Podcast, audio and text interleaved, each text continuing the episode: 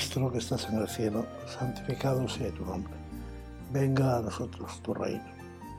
Hágase tu voluntad en la tierra como en el cielo. Danos hoy nuestro pan de cada día.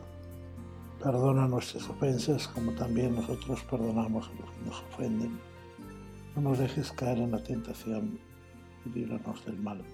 Amén.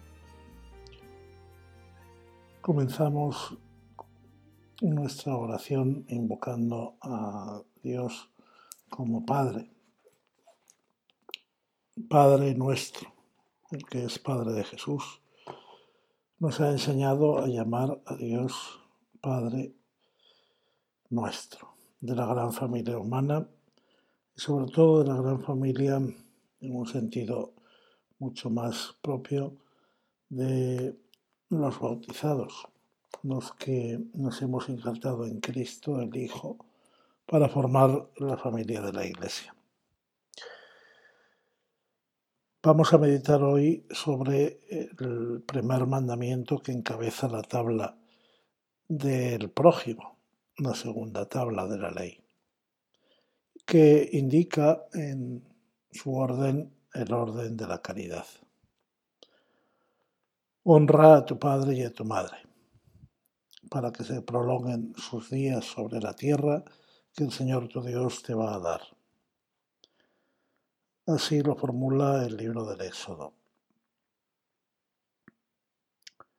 El apóstol San Pablo recuerda cómo Jesús nos enseñó también a obedecer a nuestros padres porque es justo.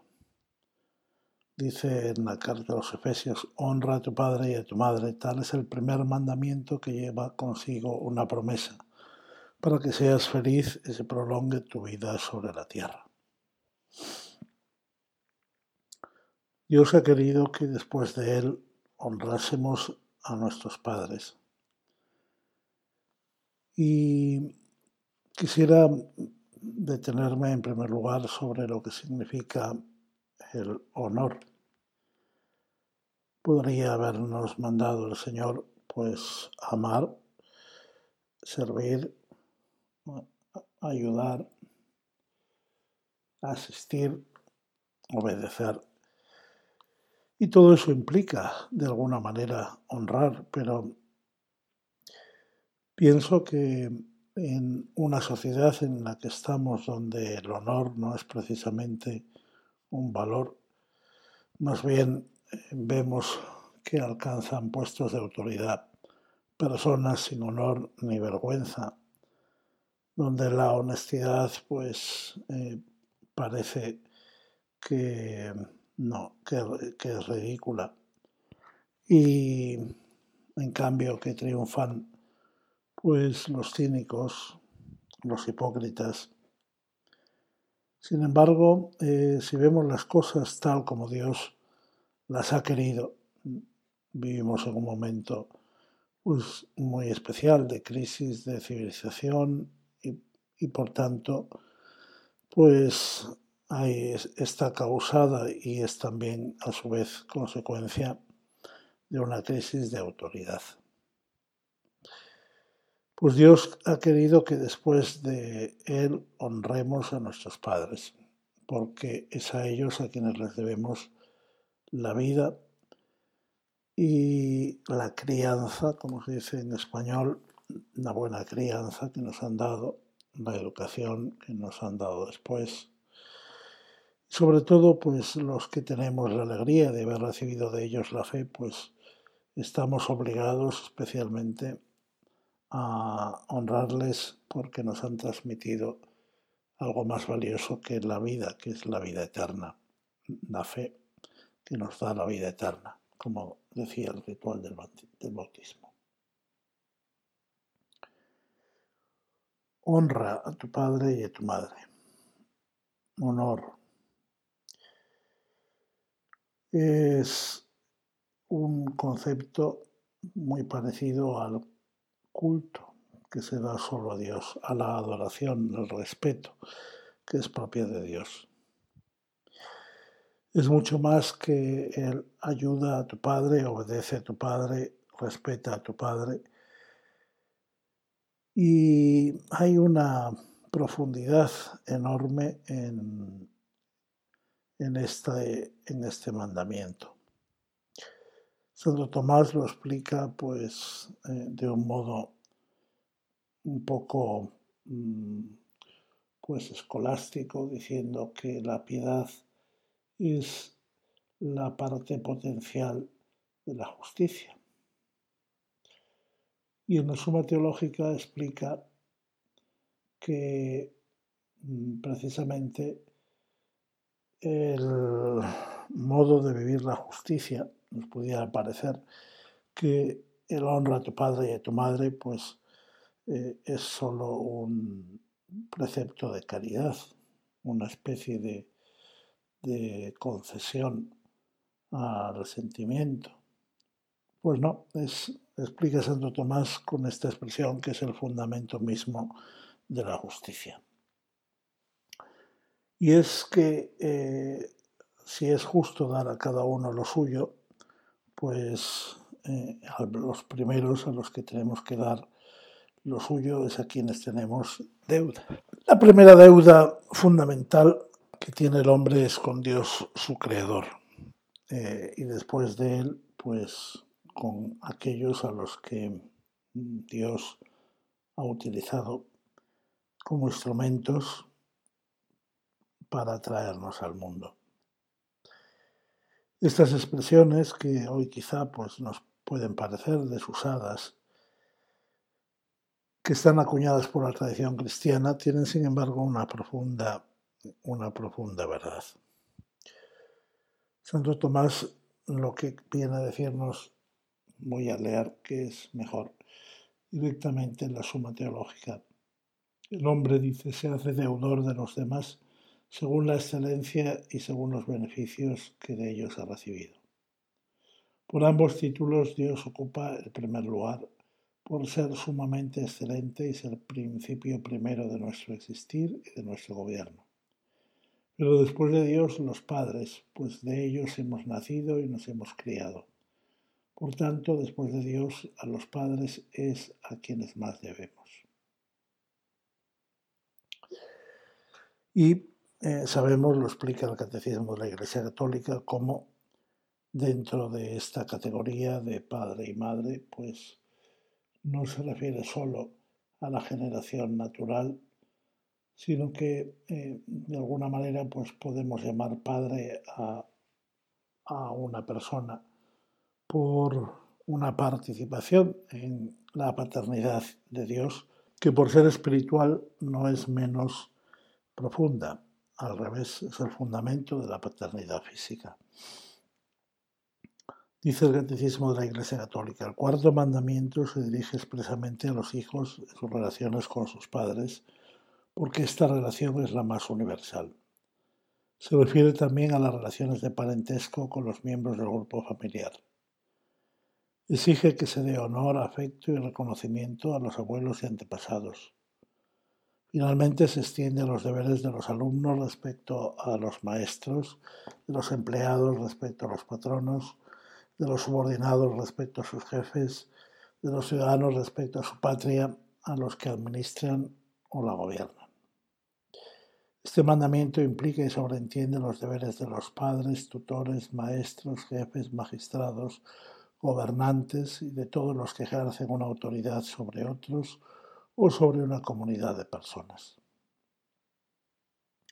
Es muy bonito este número 2199 porque explica eh, cómo son en general los mandamientos de Dios, explica los derechos y en correspondencia los deberes. En una sociedad como la nuestra, donde todos son derechos y nadie parece tener deberes, pues es fundamental entender que la tradición cristiana, pues ya desde el antiguo Israel, ha formulado la teoría que luego se reconocerán en las legislaciones actuales de los derechos humanos, pero vista desde el punto de vista de los deberes. Y así el primer deber que aparece en la ley de Dios es el deber de honra, de respeto, de obediencia, de colaboración, de ayuda, de asistencia, que todo eso implica, pues a cuantos son nuestros padres, nuestras madres, en el alma y en el cuerpo.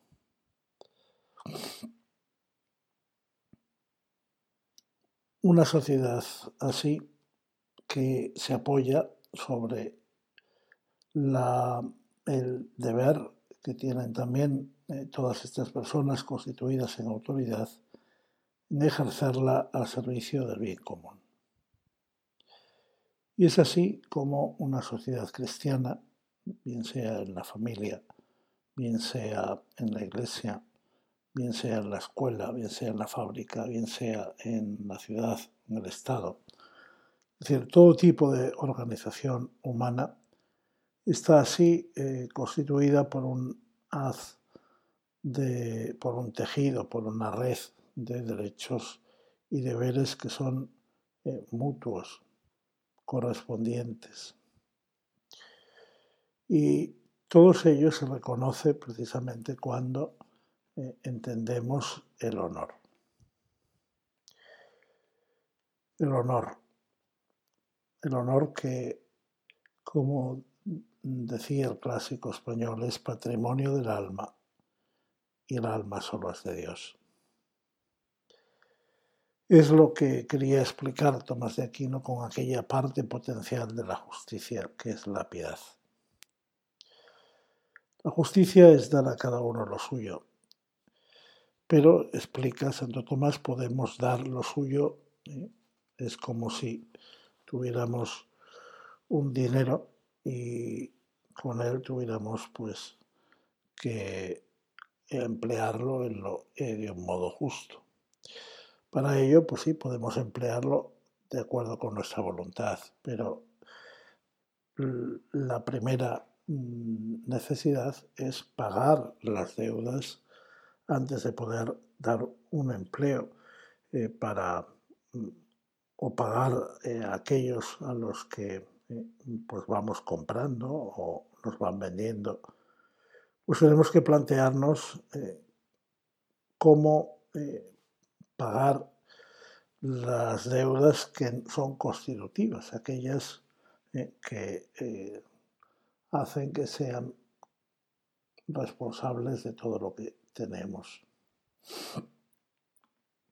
Y precisamente la deuda que tenemos con nuestros padres, con todo tipo de autoridad, pues es una deuda de alguna manera impagable.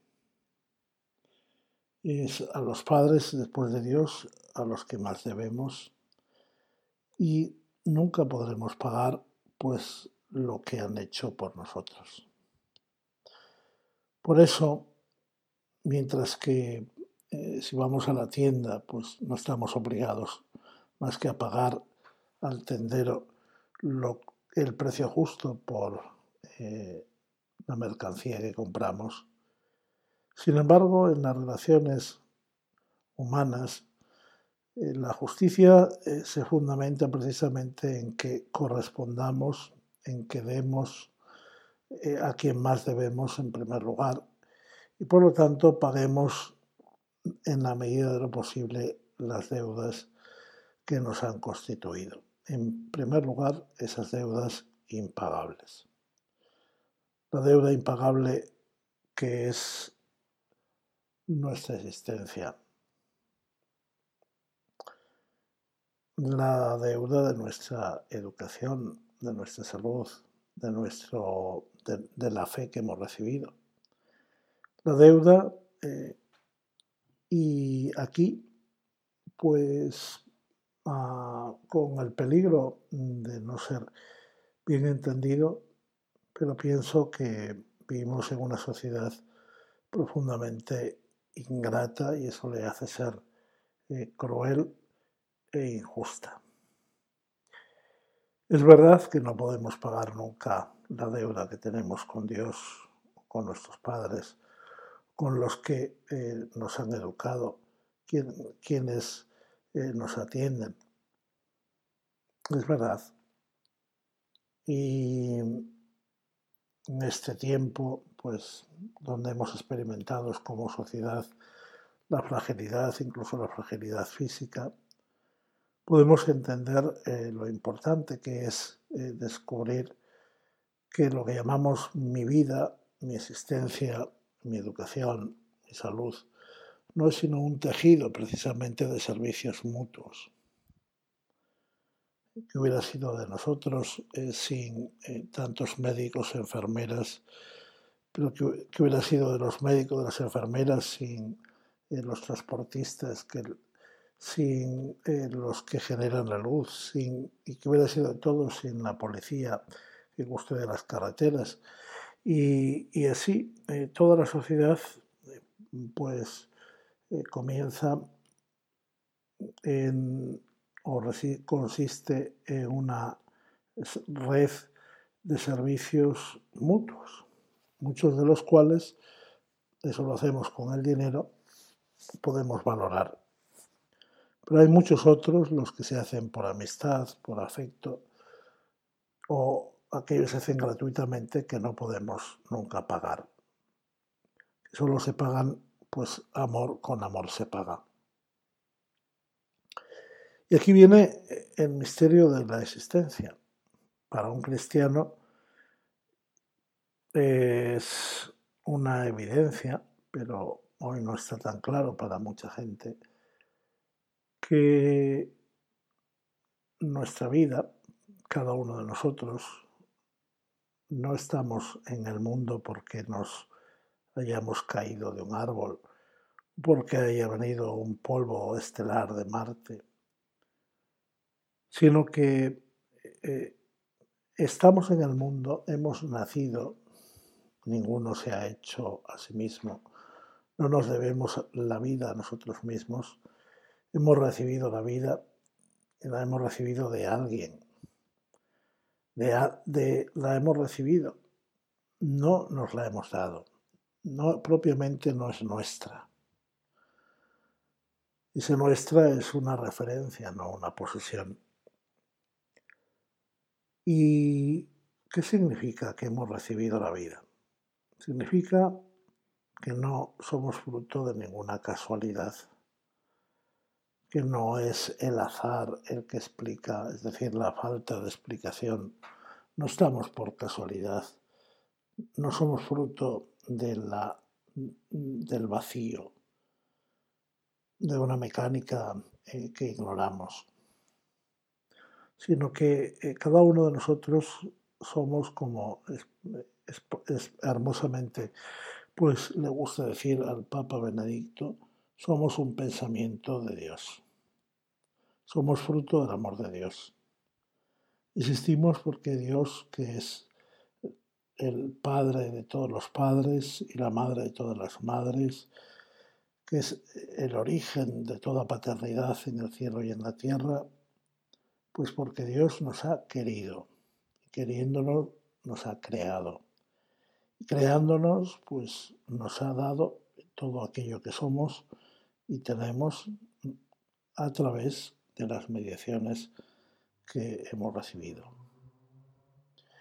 Por eso, qué importante es en primer lugar, pues este sentimiento de asombro ante nuestra propia existencia y por lo tanto de gratitud nunca podremos pagar el hecho de haber nacido, el hecho de existir. ¿Cómo lo podemos? ¿Cómo podremos pagar? Si eh, somos fruto de un don, si es una gracia. Además, el misterio de la, de la vida, de la generación humana, como explica pues hermosamente el Papa Juan Pablo II en la carta a las familias, pues no solo el misterio de cómo se entrelazan los cuerpos de un hombre y una mujer y eh, después de la fecundación pues comienza un, un tercer ser humano a existir que luego será educado con un nombre con una profesión, con un desarrollo, hasta alcanzar pues eh, su madurez. sino que eh, hay una generación espiritual que es la generación de la persona. Creo recordar que es eh, Santo Tomás quien enseñaba que efectivamente no, no haría falta eh, el matrimonio para que existieran hombres en la tierra, pero que el matrimonio sí hace falta para que los hombres se den cuenta de la dignidad eh, de persona a la que están llamados a ser. Y esto es muy bonito, porque existimos cada uno por un acto de amor. Y en ese sentido eh, es horrorosa esa expresión de hijo no deseado, de hijo no querido. Isaías es quien eh, recuerda a Israel, dice, aunque tu padre o tu madre te abandonaran, eh, yo, dice el Señor, jamás me olvidaré de ti. Y así como sabemos que los hijos propiamente no son de los padres, aunque tengan la patria potestad, sino que eh, los reciben de Dios y de hecho pues en su desarrollo están llamados a ser independientes y libres. Y consideramos que es una buena educación aquella que prepara a cada ser humano para su independencia, para su auto desarrollo para su autogobierno. Pues bien, no es precisamente el misterio de la, de la generación de la persona, es el misterio del, del amor que nos ha creado y que nos ha redimido. Porque mm, debemos asombrarnos cómo concurre eh, a la generación de cada hombre, pues no solo un abrazo físico entre un hombre y una mujer, sino que de alguna manera hay siempre eh, una presencia misteriosa que es la de el Señor, el autor de la vida, que se hace presente en todo amor humano. Y en, en su ideal que es ese amor de un hombre y a su mujer en el, en el, matrimonio, donde se representa eh, el amor de Dios a su pueblo, el amor de Cristo a su iglesia, el amor original que ha creado el mundo para que el hombre llegara a ser hijo de Dios. Ese es precisamente el secreto de la existencia. La generación del cuerpo está al servicio de la generación del alma. La generación del ser humano eh, existe para la generación de la persona. Y por eso, eh, con lo más sublime, se está vinculado lo más carnal. Es increíble como Dios no rechaza eh, ese Dios que decimos en el Tedeum, que no se avergonzó del vientre de su madre, del útero de su madre para venir al mundo, pues Dios de alguna manera,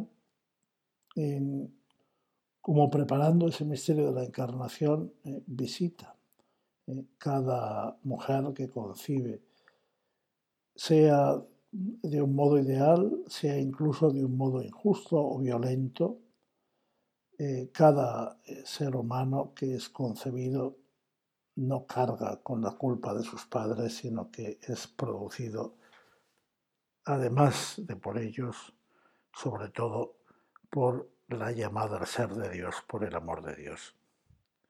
Y esa es precisamente la fuente de eh, nuestra esperanza. Me gusta pensar que los hombres propiamente no nos reproducimos. Se reproducen las fotocopias, los geranios, se pueden reproducir los animalitos, los perros, eh, los gatos de la misma raza. Pero eh, aunque físicamente nos podamos parecer a nuestros padres, Cada uno de nosotros somos, cada alma es única. Somos irrepetibles y no somos posesión, sino encomienda para nuestros padres. Porque en el fondo es el misterio de la persona. No somos simplemente la herencia, ni siquiera el resultado de la herencia y la educación, sino que somos sobre todo lo que seremos. Somos un proyecto de Dios. En ese proyecto, pues es fundamental, eh, precisamente es donde podemos madurar como persona, donde podemos crecer. Tiene poco misterio el crecimiento del cuerpo, eh, viene dado por por una buena crianza, tiene tampoco, también de poco misterio, aunque lo es un poco más ya la educación. Basta con que haya buenos maestros, buenos libros, buenos sistemas educativos, eh, se puede desarrollar el alma.